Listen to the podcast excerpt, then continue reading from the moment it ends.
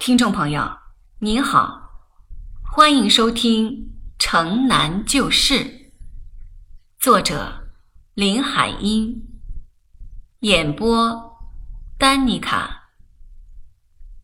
现在请听《东阳童年骆驼队》，《城南旧事》出版后记。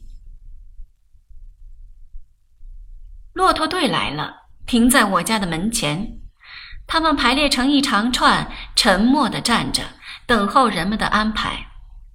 天气又干又冷，拉骆驼的摘下了他的毡帽，秃瓢上冒着热气，是一股白色的烟融入干冷的大气中。爸爸在和他讲价钱，双峰的驼背上每匹都驮着两麻袋煤。我在想。麻袋里面是南山高墨呢，还是乌金墨玉？我常常看见顺城街煤站的白墙上写着这样几个大字。但是拉骆驼的说，他们从门头沟来，他们和骆驼是一步一步走来的。另外一个拉骆驼的在招呼骆驼们吃草料，他们把前脚一屈，屁股一撅，就跪了下来。爸爸已经和他们讲好价钱了，人在卸煤，骆驼在吃草。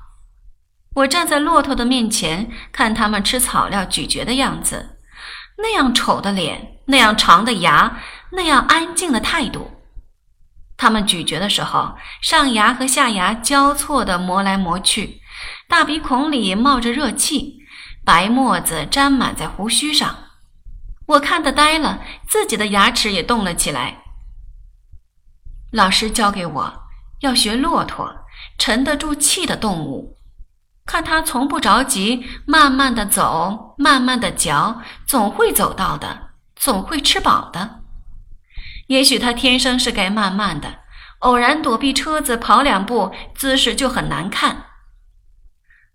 骆驼队伍过来时，你会知道，打头的那一匹长脖子底下总系着一个铃铛，走起来。当当当的响，为什么要一个铃铛？我不懂的事就要问一问。爸爸告诉我，骆驼很怕狼，因为狼会咬它们，所以人类给它们带上铃铛。狼听见铃铛的声音，知道那是有人类在保护着，就不敢侵犯了。我的幼稚心灵中却充满了和大人不同的想法。我对爸爸说。不是的，爸。他们软软的脚掌走在软软的沙漠上，没有一点点声音。你不是说他们走上三天三夜都不喝一口水，只是不声不响的咀嚼着从胃里反刍出来的食物吗？一定是拉骆驼的人类耐不住那长途寂寞的旅程，所以才给骆驼带上了铃铛，增加一些行路的情趣。爸爸想了想，笑笑说：“也许你的想法更美些。”冬天快过完了，春天就要来，太阳特别的暖和，暖得让人想把棉袄脱下来，可不是吗？骆驼也脱掉它的绒袍子了，它的毛皮一大块一大块的从身上掉下来，垂在肚皮底下。我真想拿剪刀替他们剪一剪。因为太不整齐了，拉骆驼的人也一样，他们身上那件反穿大羊皮也都脱下来了，搭在骆驼背的小峰上。麻袋空了，乌金墨玉都卖了，铃铛在轻松的步伐里响得更清脆。夏天来了，再不见骆驼的影子，我又问妈：“夏天他们到哪儿去？”谁？骆驼呀，妈妈回答不上来了。她说：“总是问，总是问，你这孩子。”夏天过去，秋天过去，冬天又来了，骆驼队又来了，但是童年却一去不还。东阳底下学骆驼咀嚼的傻事，我也不会再做了。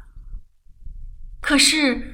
我是多么想念童年住在北京城南的那些景色和人物啊！我对自己说：“把它们写下来吧，让实际的童年过去，心灵的童年永存下来。”就这样，我写了一本《城南旧事》。我默默的想，慢慢的写。看见东阳下的骆驼队走过来，听见缓慢悦耳的铃声，童年重临于。我的心头。一九六零年十月。